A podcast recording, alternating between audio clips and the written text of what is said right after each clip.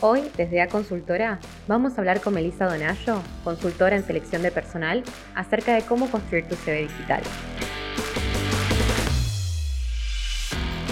Mi nombre es Pamela Dimena y los voy a acompañar en este podcast. Meli, ¿podrías decirnos qué secciones no pueden faltar a la hora de armar un CV? Sí, es muy importante que tengamos en cuenta que nuestro CV es nuestra carta de presentación es la primera impresión que va a tener la empresa acerca de nosotros. Por eso es importante que tengamos en cuenta las siguientes secciones.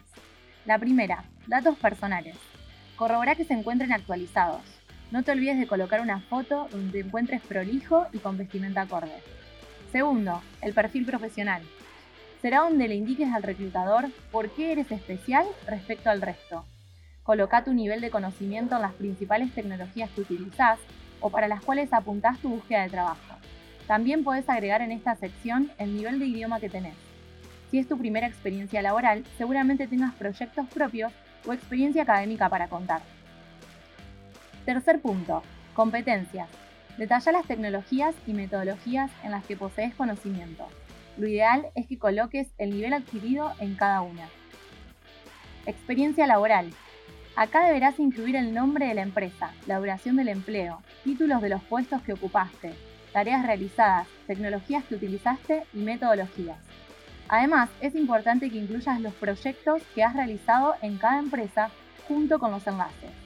Hacer referencia al equipo de trabajo, si formabas parte de uno, si lo gestionabas o si era un proyecto unipersonal. El orden cronológico debe ser descendente, donde la experiencia actual o más reciente queda ubicada en primer lugar. La quinta sección tiene que ver con los proyectos personales. Contá tus proyectos que realizaste siendo freelance o emprendimientos propios que hayas tenido. No olvides adjuntar el portfolio en un enlace. Declaración de objetivos. Traducí tus logros en objetivos medibles enfocados a tiempo y dinero. Formación académica.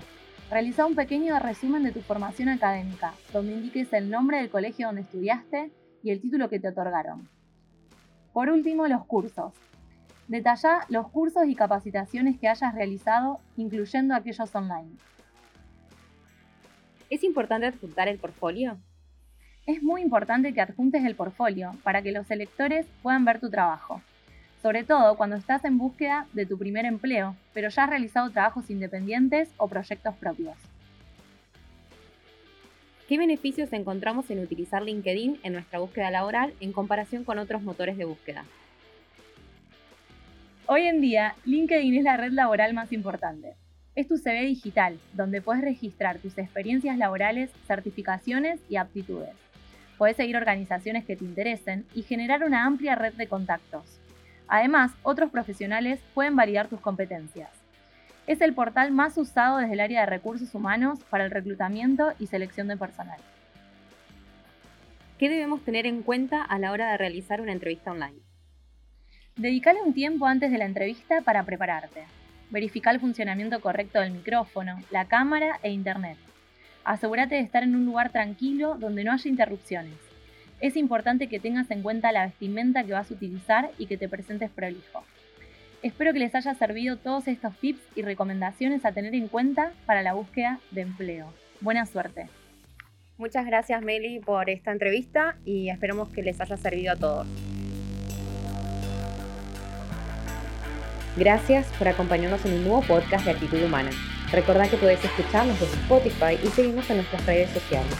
También puedes visitar nuestra página web www.aconsultora.com.ar para conocer más información sobre proyectos, servicios, búsquedas laborales y mucho más.